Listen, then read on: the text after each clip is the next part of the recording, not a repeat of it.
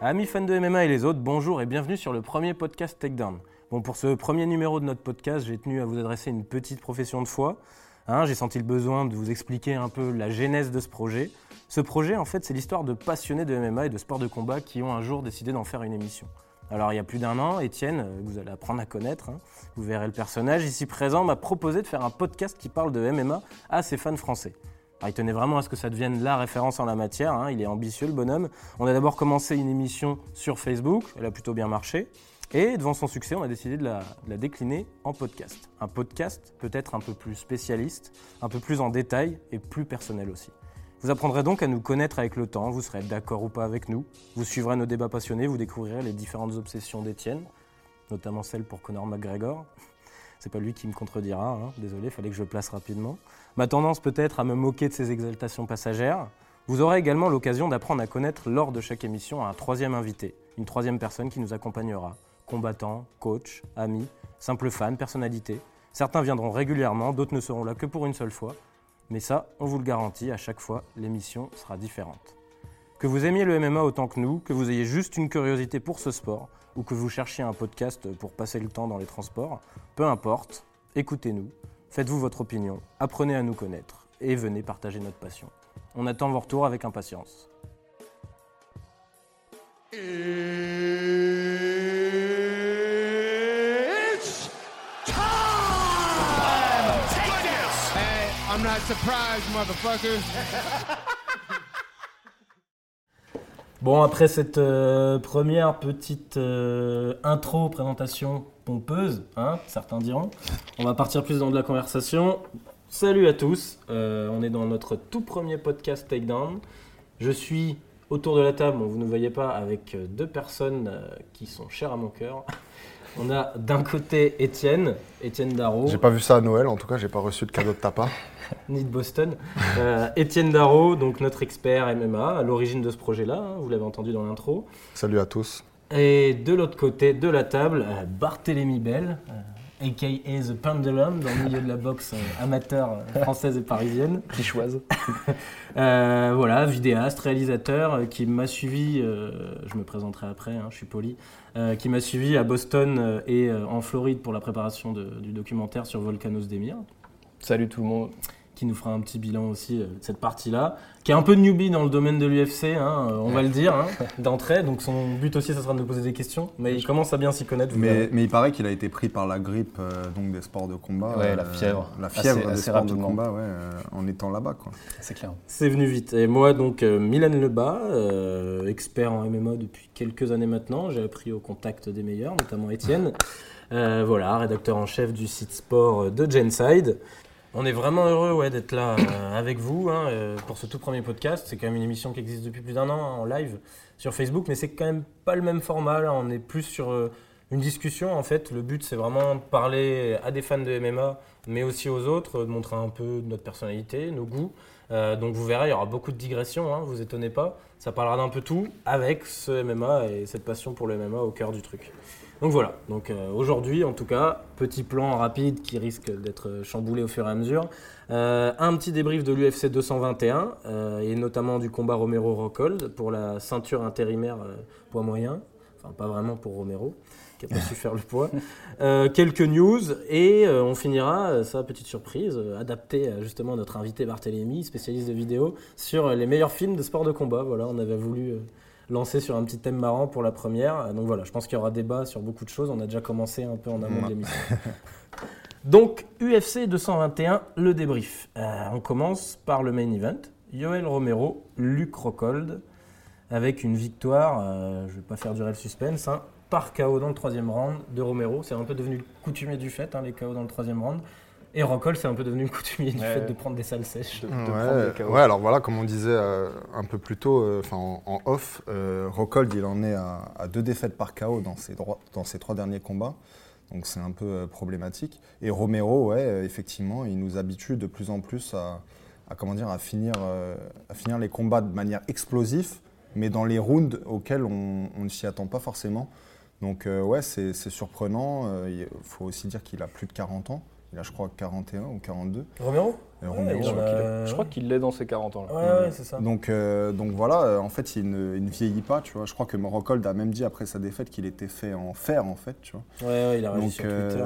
hein. enfin, fair play après le côté orgueilleux. Voilà. Ou peut-être qu'il est fait en, en matière euh, synthétique. mais mais, euh, pas les avoir sur le Facebook Live, ça, mais... Euh, Mais peut-être, mais peut-être que c'est en laboratoire euh, à Cuba, tu vois. Mais euh, non, mais en tout cas, euh, en tout cas, voilà. euh, du coup, euh, Romero devrait être en principe le prochain prétendant au titre euh, des poids moyens, donc contre Robert Whittaker. La Alors, faut, revanche. voilà, c'est une revanche, comme tu disais, puisque c'est un combat qui a déjà eu lieu. C'est un combat que j'ai pas forcément envie de revoir euh, directement, puisque je trouvais que le, le premier était assez, euh, assez clair en, en faveur de Whittaker. Mais bon, euh, il n'y a pas trop non plus de, de- de gens qui tapent à la porte euh, des poids moyens, donc euh, finalement. Alors après, peut- il y, a, ouais, il y a gros débat hein, du coup sur le fait que Romero ait pas su faire le poids. Bon, Ah oui. il peut avoir quelques excuses. Il est plus tout jeune et c'était en short Mm. notice vu que c'était Whittaker qui était prévu au départ. Mais, euh, Enfin, en mais- short notice, mais c'était quand même. euh, ouais, il y avait quand même euh, plus d'un C'était mois. un, un euh, mois. Là, il nous fait une cyborg en fait, Mm. qui nous dit je peux pas faire le weight cut en deux mois. C'est ce qu'elle disait. Elle disait euh, si on me prévient pas deux- plus de deux mois à l'avant, je peux pas faire le weight cut. Donc je sais pas à, à quel poids elle commence son weight cut, mais ça a l'air assez alarmant quand même. Romero Cyborg en plus, je pense qu'on pourrait trouver quelques petites a- similarités sur les voilà. piqûres. Je pense que, enfin, parlons pas de piqûre. hein, mais- Ouais, ouais, attends, tu l'as à peine tout à l'heure. Bah, c'est pour ça il faut rester en subtilité en fait. Il faut pas dire vraiment les termes. Tu connais mes, mes talents pour la subtilité. Non, mais en tout cas, euh, c'est vrai que moi, ça m'a un peu dérangé, même le- le côté. Bon, après, on a vu en off ce qui se disait, mais pendant la pesée, je sais pas si vous avez vu les images, euh, on voit euh, Romero qui a l'air un peu de faire son malin, où beaucoup ont réagi en disant Bon, déjà, tu fais pas le poids, pas besoin d'en rajouter. En fait, en réalité, il dit qu'il essaie de faire le poids, on voit dans les offs là, de, de l'UFC Embedded. Mais bon, c'est vrai que du coup, le côté, tout le monde est d'accord pour dire il mérite sa ceinture euh, intérimaire, mais il a pas pu l'avoir, il mérite son title shot. Moi, je trouve ça quand même gênant de la part d'un mec qui n'a pas fait le poids, sachant que c'est son métier. C'est peut-être 50% du taf de faire le poids. Ouais. finalement. Alors concernant juste ces, ces, ces facéties en fait à la pesée, euh, Romero c'est un type qui comprend à peine l'anglais. Donc euh, quand il a en face de lui un Rockhold qui lui dit euh, je vais te défoncer ce que tu veux, en fait il réagit euh, comme tu vois comme si on te débarquait au Kazakhstan et que tu sais pas parler russe quoi en fait. Donc c'est pour ça qu'il fait des facéties mais c'est pas vraiment pour faire le show. Je pense que c'est plutôt euh, un type un type sympathique en fait. Et d'ailleurs, il est surnommé le soldat de Dieu. Donc si c'était un, si c'était un salopard, bah, ce serait un peu bizarre quand même. Ouais, des soldats de Dieu qui sont des salopards, il y en a quelques-uns. ouais, c'est vrai. Et ceux-là ne nous Ce regardent sera pas. coupé au montage. Et donc toi, qu'est-ce que t'en as pensé, Bart, de ce main event? Euh, je l'ai maté le matin. En direct, évidemment. On Bien sait sûr, que bien sûr. un, Je me suis un- levé super tôt t'es pour un ou un lève-tôt. Et euh, ouais, je C'est sais un pas, mytho, il a pas regardé en direct, il Non, m'a non, envoyé un message. Je l'ai regardé le lendemain très tôt le matin, c'était du léger différé. Euh, après le combat, j'ai trouvé que c'était. Ce que j'ai trouvé intéressant, mais après je pense que c'est parce que je suis newbie et que du coup je débarque dans le game du MMA, donc euh, ça m'apparaît pas mal. Je trouvais que le premier round était quand même bien géré par Rockhold, il a bien tenu la distance avec son jab, etc. Mais justement dans une boxe assez finalement euh, académique, tu vois. Mécanique, quoi. Et, et c'est justement là qu'il s'est laissé surprendre par Romero, qui, au-delà de, bah, d'exploser alors qu'il a l'air vachement relâché, etc., en plus une boxe pas du tout académique avec des coups qui arrivent vraiment dans des angles, je pense, assez, assez perturbants. euh, Ah, c'est Bah, bûcheron, c'est son Ouais, explosivité en fait qui lui ça. permet de couvrir du terrain euh, très rapidement mm, et donc euh, des coups qui viennent d'angles un peu euh, auxquels on s'attend pas. Et tu as raison de dire que Rockhold a dominé le premier round, mais malgré tout, il était quand même déjà gêné, notamment par les leg kicks euh, de, euh, Ouais. de Romero. Donc c'était un premier round qui était dominé par Rockhold, mais qui n'était pas non plus euh, de la tête et des épaules. Mais je suis bien d'accord en plus sur le côté académique dont parle Bart, parce que ne serait-ce que cette comparaison sur les leg kicks dans le premier round, elle est intéressante. Tu vois la manière dont Rockhold les envoie, parce que Rockhold il les envoie aussi pas mal Mm. en premier round, mais finalement c'est académique, on entend Ryuft qui lui dit ah, double leg ou double leg Mm. ou ce genre de truc, il va te balancer un leg kick. Et puis voilà, il se dit bon, c'est bon, j'ai mis mon coup, je l'ai Ouais. touché, et il va en balancer un dans la foulée. Romero était beaucoup plus Il imprévisible. faut dire qu'il a été, il- excuse-moi de te couper, Non, mais il a été calmé de, par son premier euh, kick, je crois qu'il a Oui, envoyé, qui a été checké par Romero Ouais. et il s'est coupé euh, au niveau du pied, je crois, ou en bas du, du Mm, tibia. tibia, donc, ouais. euh, donc euh, du coup, c'était comme, comme je disais, il a été gêné dès le premier round. Après, euh, il faut, il faut en fait le, le dire. Le, le principal défaut maintenant de, de Rockhold, c'est un défaut physique. Il a toujours été un combattant arrogant. Parfois, ça lui a joué des tours. Mais maintenant, en plus de baisser les, les bras, enfin de, donc de ne pas se protéger le menton avec, eh ben, il a simplement un menton qui a été euh, qui est brisé en fait. Et donc je pense pas qu'on le reverra à échanger euh, le cuir avec euh, les, plus, les meilleurs combattants au monde de sitôt. En tout cas, on ne le reverra pas pour un combat pour le titre parce qu'il il, il n'a plus la capacité à encaisser les coups. Et le coup qu'il prend après le moment où il tombe, il fait très mal en plus. hein. Franchement, le coup contre la clôture euh, pour, Ouais. pour l'achever.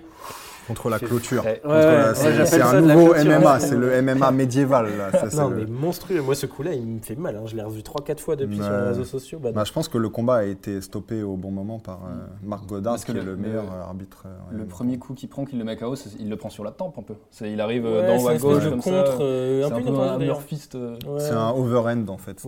Mais Romero, il est, il- est un peu obligé d'utiliser ce coup vu qu'il est beaucoup plus petit que Rockhold. Mm. Donc pour, euh, pour, le, pour connecter avec le, la, la tête de Rockhold, en fait, il est obligé de faire des, Ouais. beaucoup de coups en overhand. C'est-à-dire en fait des coups pour les auditeurs, des coups qui ont une trajectoire en fait descendante et non pas forcément une trajectoire droite. Donc ouais, en tout cas, euh, sur Rockhold, ouais, ce que je m'étais dit. Quoi.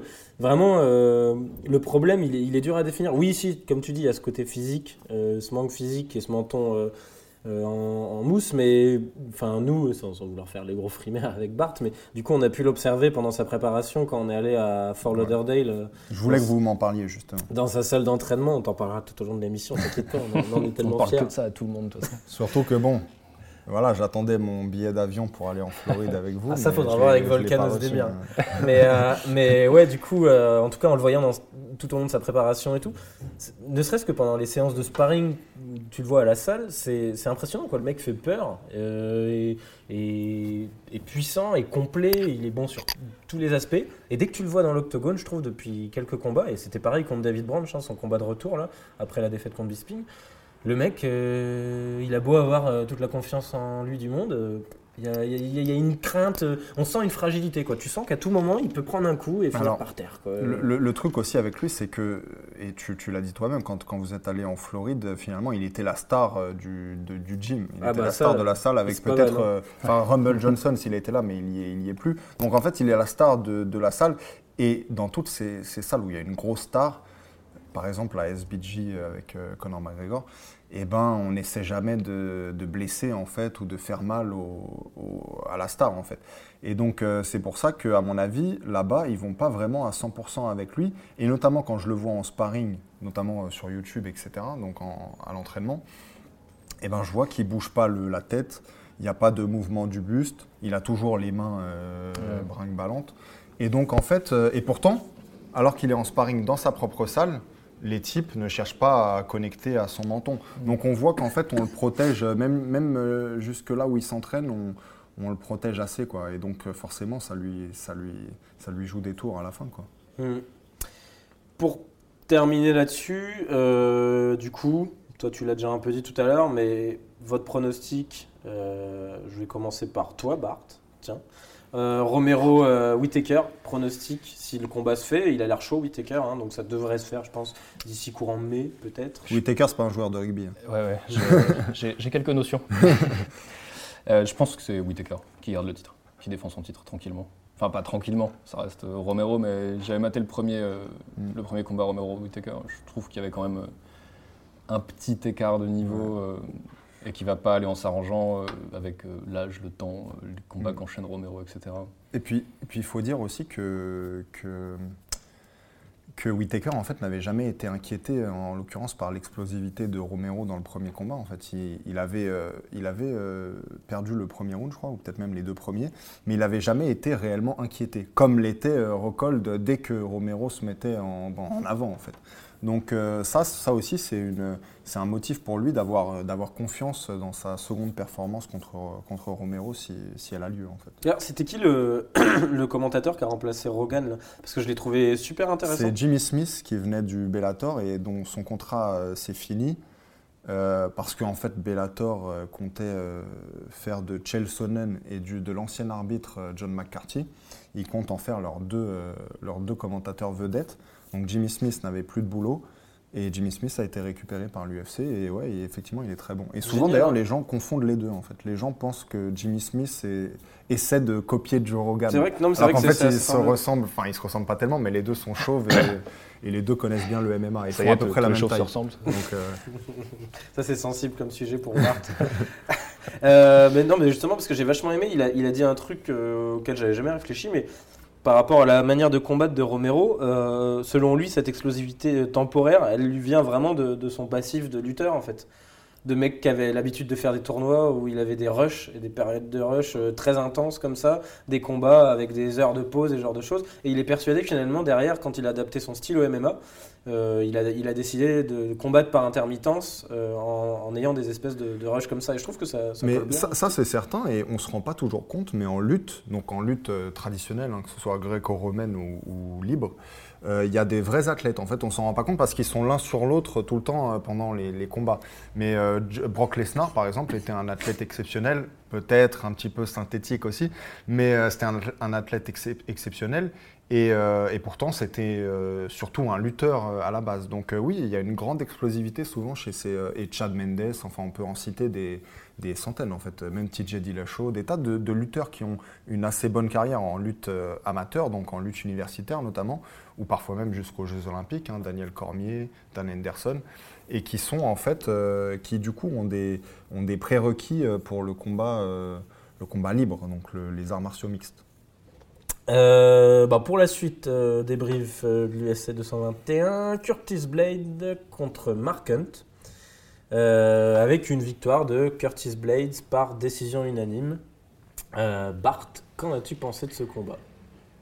Euh, je sais pas, c'était. Après, moi, je l'avais pas mal vu arriver comme ça, parce que Hunt est assez vieux, je pense qu'il s'épuise aussi facilement.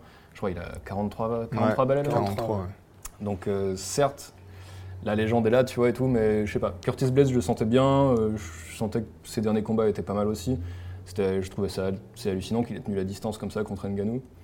Ouais, Et, il avait euh, C'est son fait de gloire en fait, Ouais, son, son bah, fait d'armes. Ah, il, a, de- il a tenu, ouais, il a tenu de- deux rounds. c'est en fait, contre- on rappelle, c'est le médecin qui a arrêté le. le- Ouais, parce qu'il il n'a pas pris de KO. Non, il avait un coco à l'œil. Ouais, il, était, il, avait, il a terminé bien enflé, ouais. Mais euh, pour, pour, pour rester poli. Mais euh, non, après, je sais pas. je- Premier round, ouais, il esquive. Enfin, il, prend quand même une sacrée sèche. Oh, tu, D'ailleurs, peux, j'ai tu regardé. peux dire que c'était pas un combat fascinant. hein, Mhm. mais- C'était pas un combat facile. Non, clairement pas. mais pourtant, je l'ai regardé en entier, en léger différé. Euh, non, ouais, le premier round, ce qui m'a fait pas mal halluciner, c'est Blades qui prend quand même une. Moi, je pensais qu'il allait pas se relever parce que j'ai regardé en plus sa post-fight interview et il le dit il dit euh, Putain, j'ai pris cette droite. Pour moi, c'était 5 secondes de noir. Et j'ai juste entendu mon coach faire take down, take down. Et du coup, je me suis relevé, j'ai pas trop réfléchi, je voyais pas ce que je faisais. Et boum, il a foutu une par terre. Et à partir de là, c'était un peu, du coup, euh, bah, de la lutte euh, traditionnelle avec Blades qui est resté sur Hunt et qui a pas trop réussi à se dégager. Quoi. Bah, on parlait de lutteur à, à l'instant. euh, Blades aussi, c'est un. Ouais, lutteur eu pas olympique, mais non, une mais universitaire, universitaire. euh, ouais, ouais, importante. Et donc, du coup, euh, bah, dès, que, dès que les choses vont à volo, eh ben, il se replie sur ce qu'il sait le mieux faire. Et en l'occurrence, c'est la lutte. Et Hunt, il a montré plusieurs fois contre Brock Lesnar, contre d'autres, même contre Miocic, que bon, quand, quand il était face à des, des vraiment euh, des, des lutteurs excellents, bah, en fait, il avait quelques difficultés. Et donc, ça n'a pas, pas loupé contre Blades. Après un premier round qu'effectivement, euh, Hunt a failli finir, en fait, a failli gagner. Enfin, il a failli gagner le combat dès le premier round. Et ben Blades, en fait, a gagné les deux, euh, les deux, les deux suivants euh, grâce à la lutte. Et il faut le dire, ça n'a pas passionné euh, le public australien. Ouais, il qui l'a euh, copieusement hué. euh, D'ailleurs, il a réagi là-dessus, hein, mais j'ai trouvé sa réaction plutôt cool. Il a dit de toute façon, je suis pas là pour me faire aimer. Il le savait à l'avance. Ouais. Le public australien, il est néo-zélandais. C'est sûr qu'il Mais il a quand même dit qu'il voulait combattre à Chicago la prochaine fois, puisqu'il est de Chicago, et donc il s'attend à ce qu'on l'applaudisse là-bas, même s'il fait de la lutte. Ouais, ouais, et puis, puis bon, c'est la classique. Hein, Hunt, à chaque fois qu'on le voit dans l'octogone, t'as envie de le voir debout, échanger des grandes droites, en prendre quelques-unes parce qu'on sait qu'il a un menton en acier. Et en même temps, c'est ça le MMA aussi. hein. Est-ce que Hunt, c'est pas un combattant du passé hein? Finalement, il a plus. Il a, il a peut-être jamais vraiment eu les moyens de lutter au sol, mais je trouve que là, ça devient. Ça devient simple finalement, c'est tu laisses passer l'orage. Oui, ça reste un mec euh, effrayant, euh, mais une fois que tu as laissé passer l'orage, comme Blades a su le faire, sachant que Blades c'est pas non plus le meilleur striker du monde, hein, debout. euh, Non, non. Debout, on comprend pourquoi il les a pris. Et derrière, voilà, deux takedowns et c'est fini. Quoi. Et ensuite, il était épuisé, Hunt. euh, Ouais. Après, c'était tentant pour lui aussi. Bon, si, si tu dis qu'il n'a pas l'intention de prendre sa retraite, je vois le truc, mais je comprends aussi le côté. euh, il s'est peut-être dit c'est mon dernier barreau d'honneur, c'est sur ma terre et tout, tu vois. Mais je pense pas que ce J'y vais une dernière fois et j'essaie de gagner. Bon, du coup, il perd, c'est pas cool, mais. Ouais. Bah euh, non, si c'était son, vraiment son dernier barreau d'honneur, ouais, je serais, Ouais. je serais d'accord. Il a, j'espère il a d'ailleurs. pas communiqué comme ça autour du Non, combat, ouais, quoi. il communique pas. Mais tu verras que dans, dans deux semaines, il reprendra un autre combat. tu vois. Ouais, ouais, non, c'est clair qu'il a l'air. Mais après, moi, je sais pas, je trouve que. ça- Moi, ça me fait marrer qu'il y ait des combattants. Ok, c'est triste pour la légende et tout. Mais ça me fait marrer qu'il y ait des combattants comme ça où on sait que dans tous les cas, ça va échanger, ça va être rigolo. Et il y a peut-être une chance qu'ils mettent un énorme KO. Puis derrière, bah, s'il se fait sécher, on aura quand même vu Mark Hunt euh, mettre quelques belles droites. euh. C'est clair. Enfin, c'est c'est con, hein, mais chez des poids lourds vieillissants, de toute façon, je préfère presque voir un vieillissant comme lui que Arlovski, par exemple. ou- Ouais, Je sais c'est pas, vrai. il Bah, m'excite plus que d'autres. C'est vrai. Et, Enfin, sans, et- non mais, non mais t'as raison de dire ça parce que Arlovski justement il a un peu le même symptôme, euh, les mêmes symptômes qu'à Rockhold par exemple, c'est que son menton, euh, sa capacité à encaisser les coups est vraiment très diminuée. Donc quand c'est comme ça, ça veut dire que la suite, bah, c'est les commotions cérébrales assez irréversibles et tu finis en, tu finis en mode Mohamed Ali en fait, Ouais. tu finis comme un légume. Parkinson. Donc, euh, donc euh, alors que Hunt, il faut croire qu'il a la tête dure, parce que lui, du coup, il, il s'est pris très peu de KO et, et il semble pas sur la voie de, de Parkinson. Bon, après, on peut pas vraiment prévoir euh, là-dedans, hein, parce que je rappelle qu'en NFL, il y a aussi plein de gens qui se sont pris des petites commotions et des tas de petites commotions euh, additionnées. Ouais. Et ben à la fin, ça les a rendus euh, fous aussi, quoi, fous ou Parkinson ou suicidaires. Baveux. Ouais. Euh, on passe sur la suite. Bah tiens, en parlant de commotion, désolé pour Cyril Asker, euh, on va Oh, passer sur, le, sur le combat entre Tai Tuivasa et Cyril Asker. Donc Tai Tuivasa, le nouveau Mark Hunt, hein, il y en a beaucoup qui le, qui le surnomment comme ça, ils sont dans la même team je crois. Euh, il est samoan, euh, Tuivasa Ouais, sûrement. je ouais. crois. Euh, donc, c'était son deuxième combat à l'UFC. Euh, et deuxième gros gros KO et gros gros highlights. hein. Euh, Clairement, on comprend pourquoi l'UFC l'a amené et on comprend euh, quel va être l'objectif pour la suite pour Tuvasa. hein. Ça va être une machine highlight comme Hunt peut l'être pour certains aspects. Et bon, Cyril Asker qui, qui signe un- une troisième défaite en cinq combats à l'UFC avec un sale KO. hein. Franchement, il a passé une minute en gros debout KO. hein, Ouais, enfin j'ai trouvé qu'il était vaillant, mais- je dois dire, moi Cyril Asker, je trouve qu'il progresse bien, que, euh, que c'est encourageant. En fait, je crois que un- le début du combat était encourageant. Le problème, et je l'ai déjà dit, son problème c'est qu'il n'est pas dans la bonne catégorie quand je regarde son morphotype. C'est vrai que en dehors de il a un morphotype à la Fedor. euh, bah voilà, mais en dehors du surplus euh, de, de gras, parfois même de muscles, il faut aussi prendre en compte l'ossature. Et notamment, quand je vois le- la taille de ses épaules, je me dis, il n'est pas du tout fait pour les poids lourds. Il faut au moins qu'il descende dans les, dans les lourds légers. Au moins. Euh, mais effectivement, c'était aussi le cas des, des, des Fedor et tout. Et tu vois ce qui leur arrive maintenant aux Fedor. Donc, euh, donc euh, je me dis, euh, j'aimerais en fait continuer à le voir en UFC, en tout cas pour quelques combats encore, même si à mon avis, là, c'est un peu. Enfin, on, on- on verra. Mais j'aimerais vraiment qu'il descende de catégorie. C'est peut-être dur pour lui parce que je sais qu'il a, il a, il a, il s'est pesé à 240 pounds.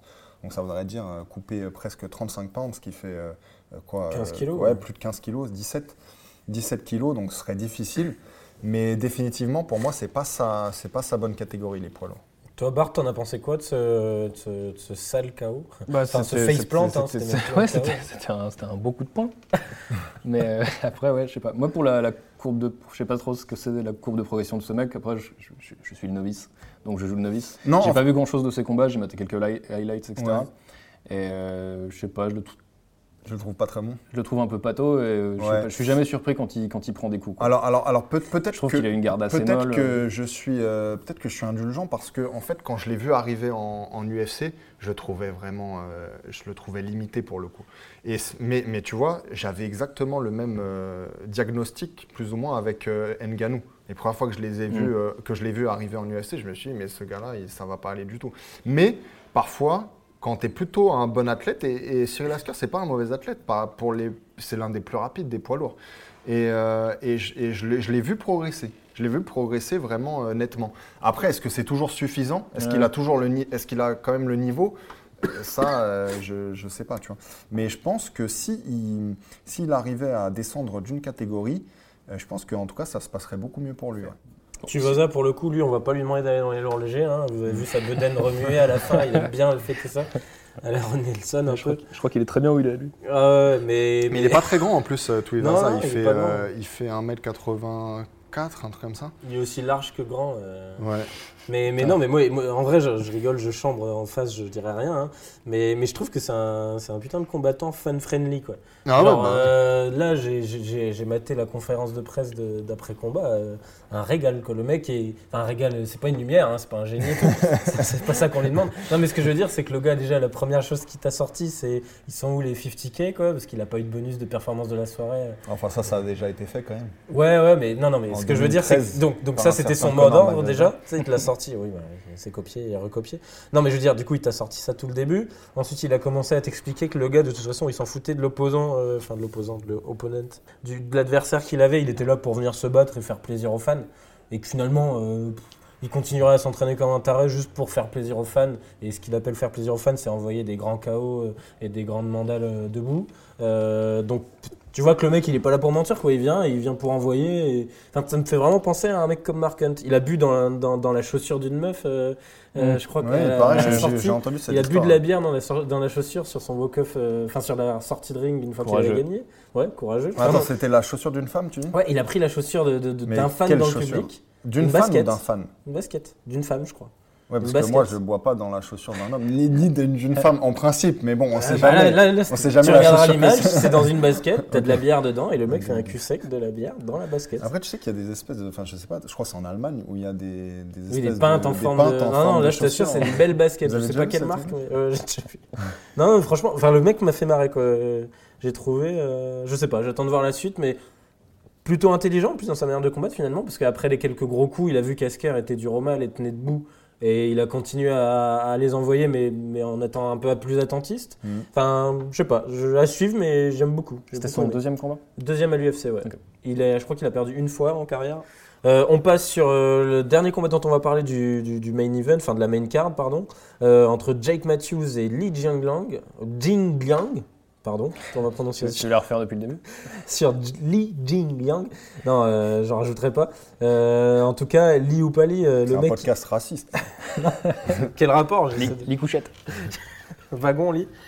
On arrêtera les citations. C'est juste des références à OC 117. hein. Aucun racisme là-dedans. Euh, Le racisme, c'est à la maison. On le garde pour nous. Euh, avec une victoire de Jake Matthews, mais ce qui a été très intéressant dans ce combat, qui était un très très beau combat, hein, qui a été, je Beau crois, le, pugilat. le- ouais, combat de la soirée, c'est euh, le, le gros gros high poke bien bien sale de, de, de Lee Jing Liang sur Matthews après un sale étranglement Ouais, alors. pour en sortir. Donc, euh, ouais, euh, Bah, en fait, euh, Matthews était en position de gagner le combat. Enfin, il avait une bonne guillotine euh, entre, les, entre les bras, donc. Et, euh, et effectivement, alors là, j'ai jamais vu ça. Euh, Li Jingliang, euh, en fait, c'est même pas un, un eye poke, c'est que c'est comme s'il lui rentrait les doigts dans ouais, les, dans les, dans les, euh, Dans les orbites. C'était vraiment très étrange à regarder. Euh, J'ai pas compris non seulement pourquoi il n'a pas eu de points retirés sur ce round, mais surtout pourquoi il n'a pas été disqualifié. Alors que l'arbitre, je crois, a dit juste, on, on l'entend sur l'entre-ronde, il va le voir en lui disant euh, le prochain, c'est un point de Ouais. pénalité. Parce Ce qui qu'il est s'est rendu, compte de son, de son erreur, mais c'est sans doute pas dans les règles. Mais je pense qu'il aurait euh, dû pouvoir, en tout cas, euh, retirer un point en l'ayant vu après. Quoi. Bart, t'as bien aimé? Oh, j'ai adoré. Euh, non, non, bah, Non, c'était un après, super le, combat. Non, le combat était très bien, ouais. Je l'ai- je l'ai je l'ai maté tout à l'heure, avant le podcast. Et euh, par contre, ouais, c'est vrai que c'était c'était assez gore. Et c'est vrai que je, crois- je pensais qu'il y avait des règles établies en MMA, que c'était interdit de Bah, c'est c'est- mettre son poing dans c'est effectivement des images comme ça qui font qu'il y a des gens qui, que Ouais, ça. Tu vois. Et à vrai. vrai dire, c'est compréhensible. Mais, euh, mais Elle rappelle Verdum Brand, euh, l'image. C'était, Ouais, euh, exact. le exact. sale high poke Mais là, c'était ouais, sur c'était- Verdum. c'était terrible. Oui, ce qui, est, ce qui est plus inquiétant que l'image en elle-même, du coup, c'est le laxisme de l'arbitrage et de. de- Ouais, pour le coup, c'est bizarre. Je pense que le mec a été dépassé, il a dû le voir sans vraiment réussir à, ouais, à l'identifier. Ouais, Puis le combat était sympa aussi, le fait que. Matthews se plaigne pas derrière. Pour le coup, par contre, euh, bah, je parlais de fan friendly sur euh, Tuvasa, mais Matthews, pas mal aussi. hein. Un combattant qui était peut-être trop euh, du genre à rusher, hein, qui a perdu des combats comme ça. euh, par le qui, est- passé. qui était très jeune aussi. Qui a, bah, il a toujours un peu cette baby face. Mais Il a 23 ans, hein. il- voilà, tu vois, il est très jeune. Il a perdu quelques combats bah, de, de jeunesse un peu. Maintenant, il est revenu dans la catégorie des welter. D'ailleurs, il a lui Il aussi. est a- massif il pour les. Il, a a, voilà, il a pris des suppléments mexicains. Et, euh, et voilà. Et Li Jingliang, qui lui-même, euh, bon, bah, du coup, il a fait un, un mauvais geste, euh, si on peut appeler ça comme ça. Mais, euh, mais c'est quand même un beau combattant lui-même. C'est un combattant, pour le coup, très fan-friendly aussi. Toutes ses victoires, elles sont par KO. Souvent, il revient du diable Vauvert pour gagner ses combats. Euh, non, donc voilà, c'était deux combattants euh, qui, euh, voilà, qui, qui, qui ont mouillé le maillot. Du diable Vauvert. ça, Pas facile à placer. on a des petites listes, Alors moi, ça, je on vous suis le dit un- pas je de suis- mots à placer en Je amont. suis, je suis un lettré, hein. vous allez voir quand on va parler de cinéma. hein. Euh, ouais, non, non, je suis d'accord. Euh, Li, Li Jingliang, en plus, au-delà de ça, hein, il a été séché plusieurs fois pendant le combat. Ouais, Euh, il a énormément de techniques pour rebondir rapidement. Mhm. Ça, c'est impressionnant. Le mec, euh, tu as l'impression qu'il qu'il a, tout qui est éteint et dans la demi-seconde qui suit, Ouais. il surprend d'ailleurs un Mathieu une ou deux fois, se retrouve en takedown inattendu parce qu'il veut l'amener au sol alors qu'il vient de le sécher. quoi. Il s'est sorti de quelques situations où, euh, où on donnait pas cher de lui. Quoi. Ouais, non, non, impressionnant, franchement. euh, Et puis, et puis il faut dire aussi d'ailleurs que c'est le porte-étendard du, ou c'est l'étendard en tout cas du, du MMA chinois. Li Jingliang, c'est le, le seul combattant chinois qui a vrai, parce que tu sais ils ont fait un, un The Ultimate Fighter, donc est la, la télé-réalité de, l'UFC en gros, euh, pour trouver des combattants un peu à travers le monde. Et ils ont fait euh, de leur, une de leurs saisons en Chine. Et Li Jingliang a été le seul qui s'en est euh, réellement sorti et qui aujourd'hui en plus continue encore à gagner la majorité de la majeure partie de ses combats. Euh, donc il est vraiment l'étendard du MMA chinois et on le sait tous, les Chinois sont si nombreux que si un jour ils s'y mettent réellement grâce peut-être à des Li Jingliang, il peut y avoir d'éventuels champions parmi eux. Quoi. Et puis. La picouse qui était si chère, ils y connaissent, ils s'y connaissent pas mal en plus en Chine. Donc, euh, ça c'est en haltérophilie. ça. ouais, pas que en natation, le Sun ouais, Je sais pas si vous connaissez le Sun Yang là. ah Ça, c'est une petite digression rapide. mais- C'était pas... ah non, c'était un chinois. C'était un chinois, le mec qui a Mais débarqué. c'était c'était le français là qui avait râlé dessus. euh, Oui, c'était- ouais, il pisse violet. Il- ouais, non, Ah, il je crois qu'il avait dit qu'il a- il, il aurait la langue. Ah non, Gillot, je crois. Non, c'était euh, c'était pisse euh, violet, je crois. c'était euh, le grand là, le. Le grand brun. euh, C'était la cour, Non, c'était la cour. La cour, ouais. C'était la cour, ouais. Camille Lacour. Ah non, mais ouais, Quel les- bon carragé, le lui. Sun Yang, il avait débarqué, je me souviens. Et le mec, il, il nageait quand même le 200, le 400, le 800 et le 1500. Ouais. Aujourd'hui, il fait plus que les longues distances. Mais il avait, il avait fait une médaille dans quasiment chaque truc. Il avait des pieds, euh, de, de- c'était du 60, tu sais. Un monstre. Le truc, on aurait cru qu'il était créé en laboratoire. sorti en laboratoire. Je fais waouh Ah non, ah non, Bah mais après, c'est après, pas tu, attention. tu sais qu'on Ça aura, coûte pas un on, chinois on aura les Jeux Olympiques en 2024, euh, enfin si c'est bien euh, confirmé. Et je pense qu'on sera le, seul pays organisateur qui n'aura pas une montée exponentielle de son nombre de, euh, de médaillés euh, en Mhm. or et de médaillés tout court en fait. Parce que dans tous les pays, euh, et même en Angleterre, où se sont déroulés les Jeux Olympiques, il y a quand même eu des trucs un peu suspects. euh, tu Ouais. vois, euh, voilà. Et Ouais, c'est ce qui fait la beauté du sport français, les gars. C'est Ouais, parce voilà. qu'on est des vrais. La loose éternelle. On dit un bonjour à nos amis de la, de la FFL d'ailleurs, hein, Fédération Française de la Loose. Je sais pas si vous connaissez. C'est une petite digression de la loose. Ah, de la loose. La loose. Ah, tu connais pas. C'est une page Facebook, Facebook. du ça, génie. Parce que j'ai jamais. Ouais, c'est sur Facebook ils ont un compte Twitter qui est assez drôle aussi, mais leur. Facebook c'est vraiment du génie. Va voir, tu te regardé.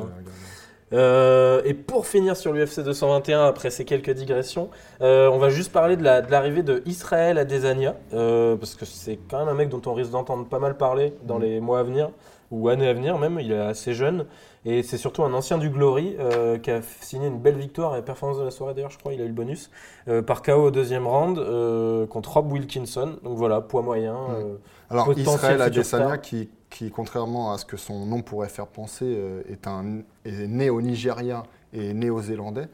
Euh, ouais, c'est quand même un, un assez bon talent en fait, qui est déjà polissé en fait, puisque donc euh, tu l'as dit, il a été au Glory, c'est un kickboxer accompli.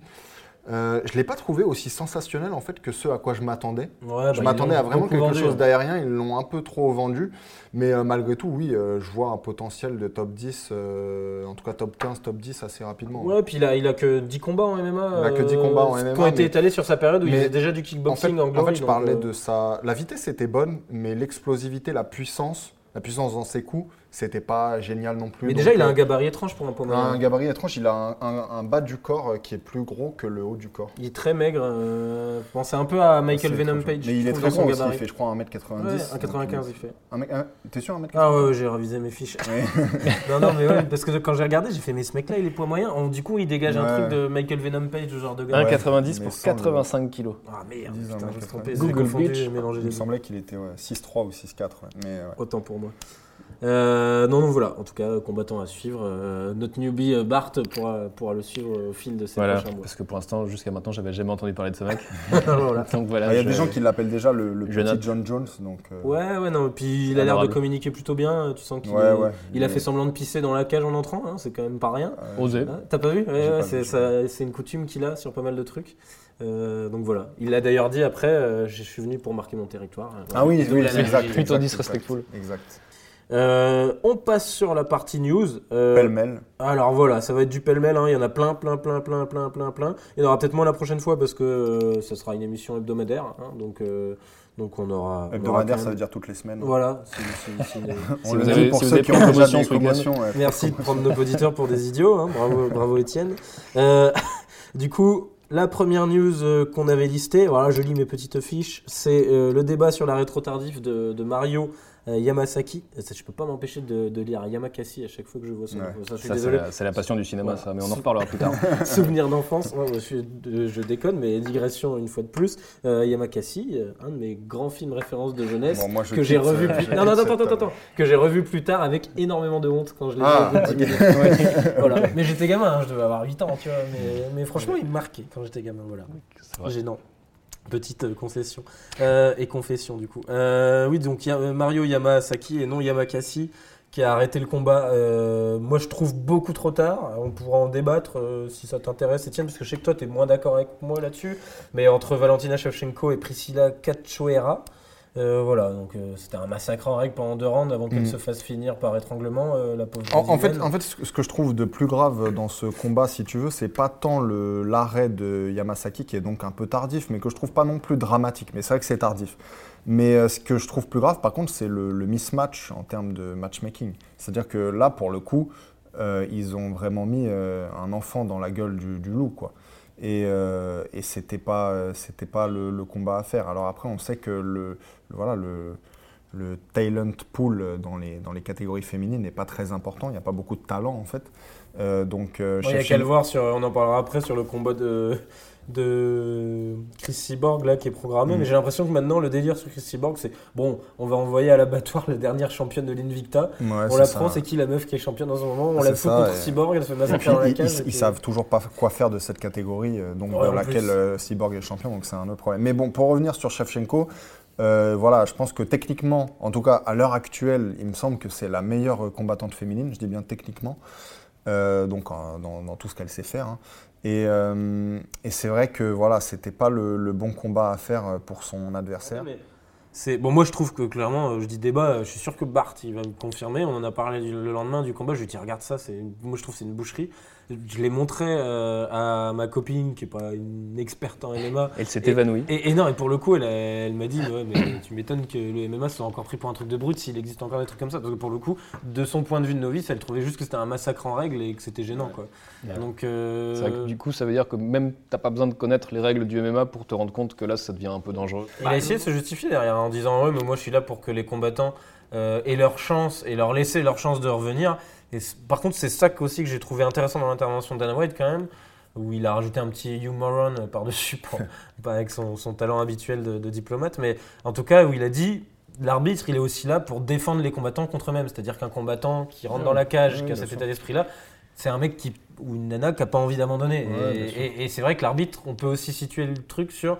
Il est là pour empêcher euh, un corner qui jette pas l'éponge de peut-être euh, abandonner à ce moment-là. Voilà, moi je trouve que c'était un peu limite sur Mm. ce coup-là. Ouais, c'est comme ça qu'Yamasaki s'est justifié. Lui, il disait qu'à chaque fois, il disait euh, You gotta move, gotta move, etc. Et à chaque fois, la nana disait qu'elle allait faire quelque chose, Exactement. Et Et C'était la combattante qui était au sol, qui essayait de montrer qu'elle était encore vivante. Mais après, du coup, le rôle de l'arbitre à ce moment-là, c'est justement de voir que. Enfin, tu vois, peut-être qu'il adore voir des meufs se faire casser la gueule. Non, coup, justement, parce que comme dis- carrière, quoi. Comme je disais, euh, comme je disais un peu plus tôt, euh, il a aussi été connu à, à un certain moment pour avoir euh, stoppé trop tôt justement euh, pas mal de combats, quoi. Notamment il celui contre. Ah ouais, là il compense bien. là, ouais. Ouais, ouais. Voilà, euh, on passe sur la news suivante. Euh, L'UFC 222. Alors, la blessure de Max Holloway qui a été remplacé par Brian Ortega contre Frankie Edgar. Du coup, plus de ceinture en jeu. Euh, et le main event, c'est devenu, euh, bah, on en parlait un peu tout à l'heure, euh, Chris Cyborg, la fameuse, contre Yana Kunitskaya, sa prochaine victime, du coup. Euh, championne Invicta des poids coqs, qui a déjà perdu contre Tonya Evinger, Oula. Et on se souvient que Tony ça. avait pris euh, une, une, une sympathique rouste contre Chris Cyborg. Un bouillon. En fait, Voilà, elle, avait beau pas, boulot. elle avait pas vu le jour, mais elle avait tenu euh, longtemps quand même. Ouais, ouais, voilà. Donc là, on est parti. Alors, elle a battu Tony Ivinger une fois et elle l'a perdu contre elle, Hmm, à l'Invicta. Voilà, c'est. euh, je veux surtout voir en fait, mais du coup, j'ai jamais, je l'ai jamais vu combattre, mais je veux voir, je veux savoir si elle est plus athlétique que, Tonya Evinger, parce que Ce c'est ce qui pourrait la, hein. voilà, c'est ce qui pourrait la sauver. Si elle l'est pas plus, euh, Tony va c'était vraiment une belle blague. Euh, donc voilà, Even, qui, bon, on va l'avouer, l'UFC 222 fait pas beaucoup rêver. Moi, malgré ça, le combat Ortega-Edgar est très intéressant parce que Ortega, il est sur une superbe Ouais. série et c'est clairement l'avenir de la catégorie des featherweight. Donc, je sais euh, pas si c'est l'avenir, mais en tout cas, c'est un très beau combattant, euh, tu sais, euh, avec le, comment dire, porté davantage sur le jiu-jitsu. C'est vraiment un de. Et un- qui s'est quand même amélioré en, en Bien sûr, striking bien en sûr, plus, mais ce que hein. je veux dire, c'est qu'il est capable, c'est un des rares combattants, on peut, on peut citer des Charles Oliveira, des Gunnar Nelson, des Fabricio Verdum, ça fait partie des rares combattants qui peuvent vraiment euh, stopper un combat au sol à tout moment. C'est-à-dire que s'ils arrivent à mettre quelqu'un au sol, ça peut se terminer vraiment très vite. Et Bah, on l'a vu contre. Cap Swanson, hein, Ortega, sa victoire contre Swanson, c'était ça. Ouais, il avait vrai. pris quelques belles sèches, il a bien résisté en striking, mais alors derrière, il lui a placé un étranglement qui était vraiment dingue. Donc ouais, ça peut être marrant contre Edgar euh, qui fait toujours le taf, on le sait. euh, voilà, pourquoi pas. Ouais. Un futur peut-être. Bah, euh, écoute, je peux même te dire déjà que, que, je, que je vois Ortega gagner en fait. Ça- Bart, pronostic. Bah allez, Ortega. Ouais, au hasard. Vraiment, euh, flip de coin. C'est parce que je vois sa tronche depuis tout à l'heure que je me suis permis de lui demander un pronostic. Qui c'est qui ces mecs déjà là on parle bien du MMA, c'est ça C'est pour la bagarre là Euh, On passe sur la news suivante, c'est euh, les nouvelles rumeurs euh, entre Woodley et Diaz. Alors, pff, alors, moi, je vous ai déjà dit, hein, ça, ce sera un de mes autres mots d'ordre, mais Woodley, j'en peux plus, il me saoule, Ouais, il me saoule ce gars. euh, Je le trouve insupportable. Je trouve que c'est le champion le plus insupportable de. Enfin, je suis peut-être dur, hein, mais de l'histoire de l'UFC à se plaindre, à larmoyer tout le temps. Non, Mm. non, mais c'est fou, quoi. Le mec, euh, ça va, tu sais. Et pourtant, il a prouvé, hein, c'est un très bon combattant, mais, mais il arrête pas. là. Je sais pas si vous avez vu Raphaël Dos Anjos qui, du coup, le troll Ouais. euh, en disant qu'il faudrait qu'il affronte Justin Bieber parce qu'il a plein de followers euh, sur Instagram. ouais. Bah, je trouve que c'est ça. C'est Woodley, tu parles de Legacy, ouais, bah en fait, en de fait euh. Woodley cherche à. Bah, en fait, Woodley, il a. Parce qu'il n'est pas, il est pas bête. En fait, il a des plans pour l'avenir, notamment après le MMA. Il a envie d'être acteur, il a envie de- d'être Il a joué cascadeur, dans quelques rôles d'ailleurs. On en joué quelques rôles, enfin, il, a fait des, il a fait apparitions. Quoi. Mais il a, il, a des, il a des, voilà, un dessin pour son, pour son avenir. Et donc, il a envie de, comment dire, de, de faire grandir son profil. Je regarde dans quel rôle il a joué hein, en même temps. Ouais, il a joué dans sur la. NWA, euh, enfin le, Ah oui, c'est ça, euh, Straight Straight Outta. Compton. Le chef-d'œuvre. Euh, ouais. Presque aussi bien que Chef- Nakasi. Chef-d'œuvre s'il en est. Euh, et donc, euh, et donc, en fait, il cherche à, à, voilà, à se faire connaître de plus en plus. Et c'est pour ça qu'évidemment, il a envie de, de combattre les combattants au plus, au plus gros profil. Et c'est aussi parce que ça lui permet de gagner euh, le plus d'argent, évidemment. Ouais, mais, le mec, le mec, on l'a entendu dix fois. Si je bats un tel, je deviendrai le meilleur poids welter de tous les temps. Mais déjà, si tu veux être le meilleur poids welter de tous les temps, tu sélectionnes pas tes combats comme ça. Non, puis Ça surtout, de, ridicule, de toute façon, quoi. je veux dire, il a au moins, il a 36 ou 37 ans maintenant. Ouais, il est pas Je, veux- jeune, je veux dire, il est, il, est, il est très très loin de Georges Saint-Pierre, donc ça n'arrivera pas euh, d'être le meilleur poids welter de Bah, tous les D'ailleurs, temps. il voulait Georges Saint-Pierre hein, pour son Ouais. comeback, hein, mais Ouais. euh, j'aurais bien aimé voir ça d'ailleurs, j'aurais été intéressant. Ouais, ouais, ça aurait pu être intéressant. Euh, petite news sur le retour possible de CM Punk, ça a l'air d'être bien parti, dans l'octogone contre Mike Jackson, qui est, euh, pour situer le bonhomme, hein, attention, un combattant qui lui aussi a un seul combat pro en MMA. Ouais, Contre, Contre Mickey Gall. Mickey Gall, comme CM Punk, et une défaite également. Donc en gros, on pourrait considérer que le vainqueur de ce combat entre CM Punk et Mike Jackson sera le meilleur combattant de MMA à deux combats qui a perdu contre Mickey Gall. Bah alors écoute, les, les fans hardcore de Pour, MMA. pour l'histoire. un combat pour l'histoire, clairement. Mais alors, vous voyez, je vous trouve, je vous trouve dur parce qu'en Je fait, fais les, exprès, les- alors je les- sais que t'aimes non, bien. non, mais les, les fans hardcore de MMA, euh, voilà, ont envie que ce soit euh, uniquement, euh, tu vois, le, le sport, la, comment dire, l'authenticité euh, du sport, etc. Mais le MMA, finalement, ça a toujours été un peu des freak shows Oui, de temps en temps, du spectacle, quelques, quelques liens aussi avec le catch. Et, euh, et donc euh, voir, euh, comment dire, un monsieur tout le monde en fait, donc CM Punk qui n'était de loin pas d'ailleurs le, le, le performeur le plus athlétique en WWE, le voir en fait tenter cette aventure, et ben moi ça m'intéresse. Si là par exemple il gagne ce combat, donc il sera une victoire, une défaite, c'est pas dit qu'il gagne d'ailleurs, Euh, et qu'après il décide voilà de de, de partir euh, au soleil, au soleil couchant à la, la Lucky Luke avec un dernier combat, et qui ferait donc deux victoires, une défaite. Et après, on ne parle plus jamais de lui. Moi, ça me va. Ce sera, ça aurait été ça. une parenthèse de quelques années qui, que moi, j'aurais pas trouvé euh, inintéressante. Oui, et et puis les d'ailleurs, documentaires qu'il y a eu sur lui et sur sa préparation étaient très cool. c'était très, très cool. intéressant. ouais. On parlait de catch, donc l'enchaînement est naturel. Sur Ronda Rousey qui débarque à la WWE, ça a été officialisé. Elle a, Ah, Elle ça a dit été qu'elle-. Ouais, elle a été montrée même. ouais, elle a été montrée, c'est ça. Qu'elle sera, elle sera à WrestleMania, je crois, un truc comme ça. Alors en fait, elle, ça y est, c'est, c'est- ça y est, c'est fait. Donc elle a signé machin. Maintenant, elle, est, elle fait partie du roster de la WWE. Et je pense qu'ils sont encore en train de l'entraîner parce que notamment l'acting chez elle, c'est pas inné, même si elle a joué dans des films. Et, euh, et évidemment, le côté athlétique aussi, il faut qu'elle s'y entraîne. Donc euh, je pense qu'en fait, ils vont la construire doucement entre tous les trucs qui séparent. Là, c'était Royal Rumble, je crois, Mmh. euh, de. WrestleMania. Donc tu sais, à chaque fois, il y a, il va, chaque Moi, mois, comme en UFC, rien au catch. hein. bah, chaque mois, comme en UFC, ils ont des pay-per-view en fait. Donc il y en a un qui s'appelle euh, No Mercy, euh, Rumble, euh, Rumble, euh, Royal Rumble. Euh, Enfin, ils ont tous des noms, tu sais. Mhm. Et euh, le plus gros, évidemment, étant WrestleMania, tu vois. Et donc, ils veulent, à mon avis, je pense, la montrer à chacun de ces gros pay-per-view, un petit peu. Et puis à WrestleMania, elle va exploser, ou peut-être pas d'ailleurs, parce que tu sais qu'en catch, tes résultats sont en fonction de ta popularité euh, ou, de ton, ou de ton impopularité auprès du public. C'est-à-dire que les gens qui sont détestés et ceux qui sont les plus adorés, eh ben, c'est ceux en fait qui, Qui qui, gagnent. qui- qui gagnent ou qui perdent, mais au plus haut sommet. Mhm. Quoi, tu vois. Non, bah, ton avis, Bart, sur l'arrivée de Ronda Rousey euh, Je m'y connais vraiment fort peu en catch. Ouais. Je sais pas, je pense qu'il a déjà une bonne, une bonne fanbase, euh, des gens qui la suivent, Ouais, etc. ça, c'est vrai qu'elle a- Donc, elle a euh, tu vois, elle a déjà une bonne notoriété. Je sais qu'elle est assez kiffée aux États-Unis, etc. Moi, je pense qu'elle a, elle a, elle a trop trop bien géré sa, sa suite de carrière, c'est tout. Moi, Ouais, j'aime pas la nana, mais Ah, elle aurait pu, euh, elle La aurait nana pu s'écrouler littéralement sur ses euh, défaites, etc. elle restera la sur fin de ses carrière défaites, hein, mais ça restera la nana qu'elle a sais eue, que le la- combat féminin. Tu sais que la carrière qu'elle voulait faire, c'était pas le catch. hein. C'est- Elle voulait en fait percer dans le cinéma, être une espèce de Vin Diesel au féminin, d'une- une Jason Statham au féminin, tu vois. Et là, en fait, ça Elle aurait s'est dû faire du plongeon. mais ça s'est cassé la gueule. Ça s'est cassé la gueule pour deux raisons, parce qu'elle n'est pas bonne actrice, même pas du tout, et surtout parce que ces deux défaites étaient si cuisantes que sa, sa, sa notoriété, son, sa popularité a pris un, un coup Oui, sévère. Même si elle garde une fanbase, évidemment, tu vois, mais euh, sa popularité, quand même, a pris un, un gros coup. Ouais. Donc, euh, donc euh, le, le cinéma, pour elle, maintenant, c'est hors de question. Donc, euh, elle s'est rabattue, en fait, sur le catch. Ou du porno, peut-être. Bah, je- écoute, je sais pas qui regarde ce genre de choses avec euh, du Ronda Rousey dedans, mais en tout cas. euh, Ah, attends, il l'avait fait poser à poil sur euh, le truc de swimsuit Ouais, bah, Sports Illustrated bah. et, et je pense que ça a eu du succès. hein. bah, ça n'avait pas de succès auprès de moi, en tout cas. ça, je peux te le dire. Merci Bart pour cette intervention. plaisir. Euh, on va finir en parlant de cinéma sur les dernières rumeurs entre McGregor et Mayweather qui ferait une soi-disant revanche en MMA. Mayweather, il arrête plus euh, au milieu de ses publications euh, sur les, sa table de ping-pong en diamant ou cristal, je sais pas quoi là. Euh, il balance des photos montage, je sais pas qui lui fait. euh, où il a des gants de MMA euh, et où il fout des roustes à, McGregor. Bon, voilà, c'est. Moi, je trouve ça rigolo, même si ça devient plus risible que rigolo. Ouais, ça devient, Mais- ça devient assez clownesque. ouais. De toute façon, euh, Ça l'était déjà un peu, hein, mais. euh, plus personne va dire c'est le combat que tout le monde attend, euh, le, le cross ultime Bah, entre les meilleurs que- sports de combat. Et tout. Enfin, de toute façon, En, en même temps, si le combat se déroulait dans une cage, cette fois-ci, ça intéresserait du monde, je pense. Ah ouais, bah clairement, moi je bah, je pense que ça intéresserait surtout mais- les, les haters de Mayweather qui ont juste envie de le voir se prendre des vrais coups de coude dans le visage. Quoi. Mais avoue, s'il si, signe le combat.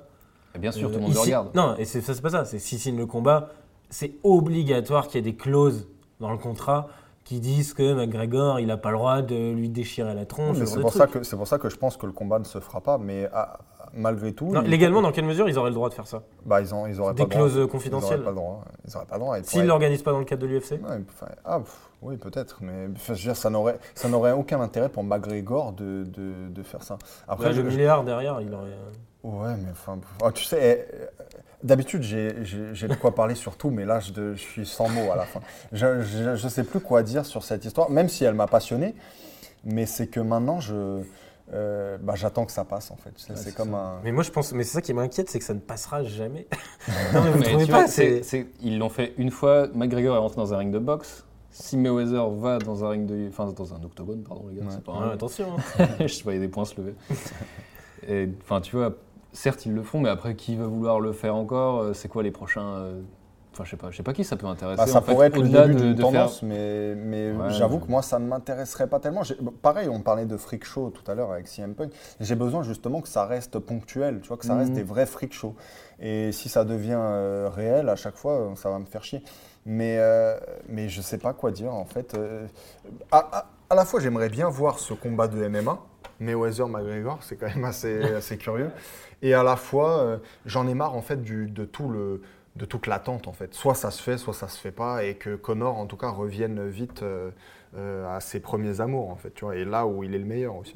Parce que euh, bah, parce qu'avant c'était un combattant quand même très voilà, Très qui- actif. très Peut-être actif. justement qu'il l'a trop été pendant un certain temps. Et, et là maintenant, je sais pas, peut-être peut-être que c'est vrai qu'il songe à arrêter, je sais pas, mais mais ça, me- ça me surprend de, de sa personnalité en fait. Tu me diras, dans vrai- la hype quand même de ces derniers temps autour d'un combat de MMA entre les deux, c'est Mayweather. C'est-à-dire que c'est Mayweather qui passe son Ouais, temps à balancer les trucs. McGregor est obligé de répondre, et il répond, mais, mais finalement c'est jamais McGregor qui. Enfin, il n'est pas obligé de répondre, hein, il pourrait laisser, euh, il Ouais, pourrait laisser pisser quoi. Ouais, trop de visibilité derrière, tu vois. Ouais, j'en sais rien, je t'avoue que je sais pas. Il faudrait qu'on me, qu'on me mette en, en lien avec son agent Audi Attar. Ah. Pour que j'en sache plus. Alors, c'est le 06. vous qui êtes des Américains. Je tiens à préciser qu'avec Bart, on a interviewé Conor McGregor Ouais. dans son Voilà. fief de Dublin. Et voilà, et il se souvient probablement pas de nous. du coup- How you doing, lads?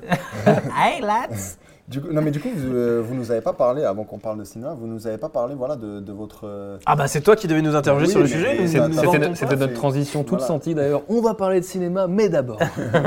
Mais non, mais je voulais que vous me disiez un peu vos, vos impressions là, de la Floride. Euh, D'ailleurs, euh, globalement, à part le fait que vous soyez là pour du MMA, qu'est-ce que vous avez pensé de l'atmosphère, du, du lieu?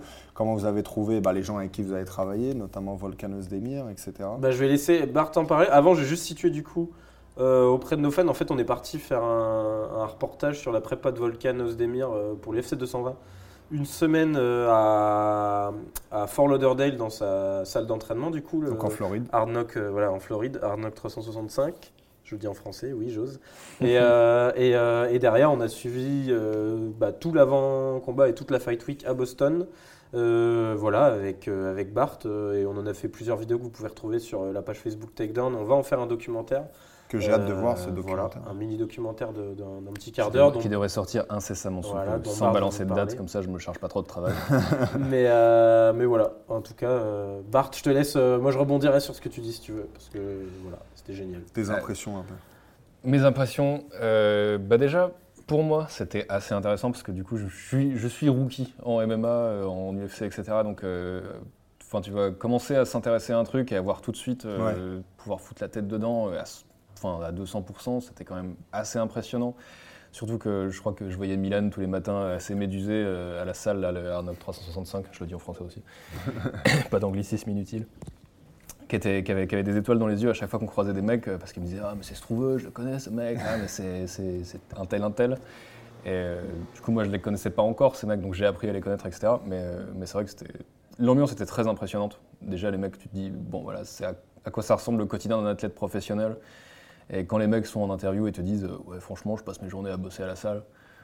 Bah, Et ouais, tu ils le font confirmes vraiment quand on que a ça. vu, quoi. ça, c'était- c'est vraiment lunaire. Euh, Les mecs ont 8-9 heures à la salle et c'est 3-4 heures d'entraînement vraiment intensif, intensif, intensif. Non, puis tu le sens vite en en parlant, ça c'est avec Volcan qu'on l'a ressenti en tout cas, mais après c'est tous ses proches qui nous ont dit la même chose, que c'était un gars très obsessionnel et que c'est ça qui pour eux garantissait qu'il serait champion un jour, parce que bah, quand il avait une idée en tête, il, en- il la quittait Mm. pas, mais finalement je trouve que ça a collé à la plupart des mecs qu'on a rencontrés là-bas, euh, que ce soit Michael Chandler, même Luke Rockhold, un petit côté dilettante sur de- certains aspects, on l'a senti, mais, mais, mais, mais quand même, tu vois, euh, ob- obsessionnel, et cette ambiance... euh, comment dire, enfin c'est dur à décrire, mais cette atmosphère de- de- de- d'obsession permanente de tous ces mecs-là, qui finalement, euh, t'as t'as quoi T'as 20 gars euh, dans chaque entraînement, avec une dizaine euh, à l'UFC, 5 ou 6 au Bellator, certains anciens champions, certains contenders pour le titre et tout, où tu te retrouves avec un tableau Véloda marqué que le prochain combat de un tel, c'est contre un tel, et tu te dis, putain, c'est le combat que j'ai noté sur mon calendrier. Eux, c'est marqué sur un vieux tableau Véleda, et ils sont juste là comme des mecs normaux d'une salle normale, tu vois. Et c'est- en fait c'est bluffant cette espèce de, de culture de l'obsession qu'ils avaient tous ensemble. en fait. Dur à décrire, mais Ouais, mais- tu, Ouais, tu- c'est- tu le sens même au sein des entraînements. C'est bouillonnant, quoi. Les Et mecs, puis, et puis ça vraiment- reste à la fin des, des- des sessions euh, et ça discute et ça parle avec les coachs qui sont là en permanence. Les coachs, moi ça m'a fasciné aussi, ça Camille Barzini, euh, qui est un lutteur, ancien lutteur iranien, très bon coach de lutte euh, appliqué au MMA euh, depuis quelques années aux États-Unis et qui, qui, qui, qui est là, tu sais, il a une espèce de posture de, de maître euh, d'arts martiaux tu sais, euh, sur ses deux genoux là, et puis qui vient à des séances où finalement le mec n'a rien à voir avec l'entraînement et qui est juste là pour regarder et observer ce qui se passe. Il est là pour passer sa journée en fait. Et puis euh, il y a un moment, un mec va venir le voir et ils vont prendre euh, une demi-heure à, à Acte 3 sur le côté avec Chandler et puis euh, je me souviens plus d'ailleurs, je trouve qu'il était même pas connu le mec en face. Et là ils vont répéter des gammes pendant une demi-heure où c'est juste discuter et deviner pourquoi si, ça, ça. Et ça, c'est fascinant déjà. Cette ambiance-là en tout cas. Et est-ce que vous avez, c'est peut-être une question qui se- s'adresse plus à Bart, mais est-ce que ça a été facile de filmer en fait? Est-ce que tu as été inspiré immédiatement? Est-ce que tu as, vu Ouais, des- ouais, ouais. Bah, déjà au niveau de l'ambiance, euh, des endroits, etc. Enfin, tu vois, c'est un peu le cliché, mais c'est l'Amérique, tu vois. C'est hyper cinématographique. Tout ce que tu fais, c'est tout est un peu plus grand, un peu plus beau. En plus, là, c'était la Floride, il faisait beau, t'avais les palmiers et tout. C'est facile de faire, de faire de la mise en scène euh, avec, avec un environnement comme ça, ça se fait euh, même relativement tout seul, quoi. Et, euh, et après, au niveau de la distance à prendre avec. Bon, nous, on suivait Volcan pour son entraînement. Et euh, dès, le, dès le premier jour, il nous a dit euh, filme tout le temps, filme ce que tu veux. Et le jour où, où je me rapprocherai trop près de lui, etc., tu vois, il m'aurait fait comprendre ou quoi, ça s'est jamais passé, donc c'est cool. Et c'est vrai qu'on a vu des trucs, euh, on a vu des trucs assez intenses hein, dans sa, dans, quand, euh, la dernière semaine à Boston, euh, dans les dernières heures, ça, ça- son, son Son weight cut. c'était badant. C'était assez badant, tu vois, le mec se levait vraiment aux aurores pour aller faire de l'entraînement en jogging, trois pulls, etc., dans une salle où il faisait déjà 35 degrés. Il y a eu un moment sur, qui était cool, c'était, euh, dans l'ascenseur euh, pour remonter. Euh, Ouais, eux, ouais. ils étaient au 9ème, tu avais les suites des combattants de la main card, tu vois. Et, euh, et nous, on était au 7ème, euh, parmi les grouillots. Et, euh, euh, et non, on s'est retrouvés dans, parce qu'on le suivait dans l'ascenseur avec lui pour, après une session la veille du weight cut, où il venait de perdre je sais plus combien de pounds, mais où il était pas bien, il, venait d'enlever le, le et compagnie, là, et de sortir du sauna. Et, son manager, qu'on connaissait bien, Fred, on avait vu qu'il avait un visage très marqué, euh, Volcan, Ouais. à ce moment-là. Enfin, on reconnaissait pas le Volcan qu'on connaissait Ouais, il euh, était, depuis il était- une il semaine faisait- ou une il bien peur pour le coup. Et Fred nous avait empêché d'appuyer sur le 7, c'est par réflexe, ne serait-ce que pour qu'il monte au 9ème direct dans sa chambre, dans sa suite. Ah ouais, ok. Enfin, c'est tout compte, c'est du détail. Et tu, tu voyais, enfin, Volcan il était ailleurs à ce moment-là, quoi. Vraiment. euh, et ça, ça m'a choqué. Moi, je savais que le weight cut c'était Ouais. violent. il avait combien il de, de kilos à perdre dans les dernières heures? Pas, pas énormément, je crois. on- on- enfin, C'est faudra 205 voir. normalement. Je sais que la Ouais, veille, il était 205. quand même à 212. hein. Ou La veille 209, ouais. Non, 210. Ouais, la veille, il était à 210. Mais il était à combien quand vous étiez en Floride vous Quand on était en euh Floride, il est- normalement, il, devait, il était censé faire 220 avec son objectif à deux semaines du combat, je crois, 215. Et il nous avait dit qu'il était un peu en dessous. Et il devait faire peut-être 220, il était à 215. Donc on- pour les auditeurs, en fait, il était à peu près à 100 kilos et il devait euh, descendre à 90. Voilà, c'est pas, c'est pas les pires weight cuts Voilà, du monde. pas hein. les pires. Pour le coup, il l'a réussi facilement. Ça a été le premier Ouais. à passer d'ailleurs euh, le jour de, de- de la pesée Ouais. En conf de presse. Ouais, ça n'a pas l'air d'être le truc qui le stressait le plus. Non, et malgré ça, c'était impressionnant à voir. Quoi. Ouais. Tu te dis, euh, waouh, c'est, c'est trash quoi. Euh, après, au-delà, pour revenir sur l'ambiance, l'atmosphère, les accès qu'on a pu avoir, euh, ou d'ailleurs, s'ils nous écoutent, on remercie hein, Fred, euh, Volcan et compagnie, et les furieux albanais qui les entourent, qui sont des potes à Volcan et avec qui on a pas mal traîné. Non, c'était, c'était dingue d'avoir des accès aussi privés, et, et moi, ce qui m'a fasciné le plus, c'était euh, cette espèce de concentration euh, UFC euh, euh, à l'hôtel, la Fight. Ouais. L'hôtel de l'UFC de la En fait, de Boston, dingue, je pensais pas que c'était à ce C'était point-là. un défilé quoi. Alors après la Perse, j'ai vu que c'était pas pareil sur les UFC Embedded où ils ont des baraques un peu à droite à gauche. Mais là, en gros, t'avais pendant une semaine, t'as tous les médias, tous les entourages, tous les combattants qui sont pas là pour combattre forcément, mais juste pour communiquer, genre Khabib, Weidman et compagnie. Tous les combattants qui sont sur la carte. Euh, bon, Dana White, je pense que lui, il est dans un autre hôtel, mais on l'a pas Ouais, croisé. ouais. Mais tous ces mecs-là sont concentrés dans un petit hôtel. partout. Des villas villes. truc Et en plus, Boston, c'est sa ville de naissance. Donc il doit c'est avoir vrai. quelque Ouais, il est pour les Patriots d'ailleurs. il le montrait bien. Mais, mais tous ces trucs-là, et tous ces gens-là, toutes ces forces vives du MMA, en fait, sont tous au même endroit pendant une semaine. Et toi, tu te retrouves le matin au petit-déj à prendre tes patates et à faire Ouais. ton ricain en mangeant du salé. Et tu tapes l'épaule d'un mec, et en fait, c'est Chris Weidman qui dit Oh, sorry, bro. Et puis tu fais Oh putain, ouais, c'est Chris Weidman, quoi. Et, euh, et je sais pas, c'est fascinant cette espèce d'ambiance. Ouais. Les mecs se parlent tous entre eux. On a vu une scène aussi qui était assez cool entre Volcan et Cormier qui s'auto-chambraient. Euh, qui a été capturé dans les embedded, on était juste à côté. Enfin, Ce qui était intéressant, en fait, c'était en Floride d'être dans la quotidienneté de l'entraînement, avec Mm. des horaires Ouais. fixes, etc. Voir un peu tout le temps la même chose, mais comprendre les évolutions aussi, les différents styles d'entraînement. Tu vois, à telle heure, il faisait tel genre de truc, etc. Et euh, à Boston, ce qui était ouf, c'était c'était les accès, c'était d'avoir Ouais. euh, tous les accès pour la pesée Ouais, parce officielle, qu'au final, si on est honnête, on n'a on n'a pas visité. on finit sur le thème euh, du jour, le thème de l'invité, adapté à, à Barthélemy The Pendulum Bell.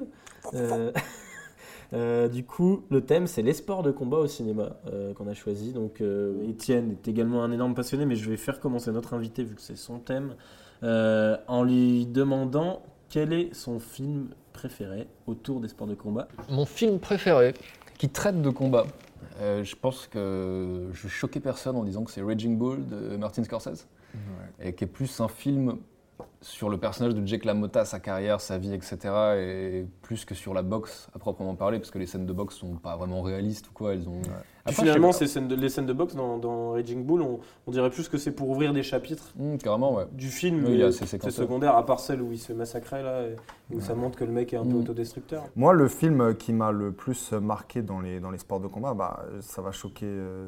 Alors, je vais commencer par dire que Raging Bull, j'aime bien, mais je trouve que ça n'a pas très bien vieilli. Je trouve qu'il y a des films de, de Scorsese plus récents, euh, peut-être, qui sont bah, que je trouve beaucoup plus iconiques, en fait, que je trouve beaucoup plus intemporels. Je ne vais pas les citer parce que euh, je suis un type émotif, ça va m'émouvoir. Mais, euh, mais non, ce que je veux dire, c'est que Enfin, il y a des beaucoup plus beaux films, en fait, je trouve, de Martin Scorsese. Mais bref, moi, je trouve le meilleur film de, de boxe, en l'occurrence, c'est Rocky, Rocky 1. Ouais, bien sûr. Euh, tu vois, qui est. Moi, je- c'est marrant parce que vu qu'on savait qu'on allait parler de cinéma, je suis allé sur Allociné voir les critiques euh, donc, de 1977 de Rocky. Et les gens en France, tu sais, le Libération, enfin les, les usual suspects euh, anti-américains, euh, ils détestaient évidemment Rocky. Ils disaient que c'était grotesque, que c'était con, que c'était. Ouais. Alors que vraiment, Rocky, c'est tout sauf ça. C'est un film très euh, sensible et à la fois euh, euh, habile, intelligent sur justement la boxe, sur les outsiders. C'est aussi des belles métaphores, tu vois, sur le, sur justement sur les, sur les, bah voilà, sur les, les outsiders, tu vois, les poulies d'or un peu, Mm. et, euh, et sur l'Amérique aussi, tu vois. Euh, donc euh, c'est un, c'est un grand film. Un Mais je grand pense film. que Rocky, il a été vachement mal vu à cause de, de, de- de l'aspect un peu naïf du truc, en fait. Ouais. Qui- non, mais, qui, non, mais moi j'aime beaucoup. hein, qui fait pour moi la qualité du film, justement. C'est le côté. euh, c'est un projet que Stallone a porté pendant des années. Il a tenu à tout prix à l'incarner d'ailleurs, le rôle. Ouais. Alors qu'on voulait euh, accepter son projet de Ouais, scénario. acheter son scénario, sans le ouais. rôle. Je pense que ouais, Rocky a été taxé par beaucoup de mauvais films, films un peu grand public, clichés, euh, à cause de la naïveté, euh, entre guillemets, mais je le dis pas du tout d'un sens péjoratif, mais de, de Stallone pour le projet. Euh, et puis il faut aussi rappeler que c'est un film qui a reçu l'Oscar du meilleur film. Bah, c'est marrant que tu parles de Rocky parce que nous, avec Bart, on a eu un, un long débat sur Creed. Bart est un énorme fan de Creed. Un Euh, énorme fan, ouais. C'est exactement comme ça que je me définis d'ailleurs. Je me présente comme ça aux gens. Non, non, non, avoue, t'as beaucoup aimé Creed. J'ai trouvé Moi, je dis c'était pas un que je bon pas film, aimé, ouais. hein, mais j'avais plus d'attentes que ça. Je l'ai vu avec Bart qui me l'avait présenté comme un chef-d'œuvre. Alors, à savoir que Ouais, je n'ai jamais présenté ce film comme un chef-d'œuvre. Ah. J'ai toujours présenté ce film comme un film très cool. Il faut savoir que je l'ai vu dans des conditions très particulières. Moi, j'ai toujours été vraiment très fan des films Rocky euh, de boxe parce que, parce que je les trouve marrants. Tu vois. Je trouve que le premier est objectivement un très bon film. Ouais. Euh, que c'est vrai que de par ses suites qui ont été vraiment des, bon, des, des bons films commerciaux, euh, très inégaux, certains qui se regardent. Mais enfin bref, je trouve que dans son ensemble, le- le- les cinq films euh, marchent comme une bonne suite, tu vois, et ça raconte Mm. une belle histoire. Et Rocky, c'est un personnage marrant. Et t'as qu'à voir à quel point il est rentré dans la, dans la culture générale des gens, etc. Tout le monde connaît Rocky, tu vois. Donc euh, le point n'est plus à faire. Et en fait, quand tu regardes Rocky, que tu regardes les 5 Rocky à la suite, et qu'ensuite tu mates Creed, eh ben, ça fonctionne, tu vois. Ça, ça- ça reprend les, les mêmes codes de la même mythologie, etc. Tu reconnais les personnages, tu reconnais les enjeux, tu reconnais.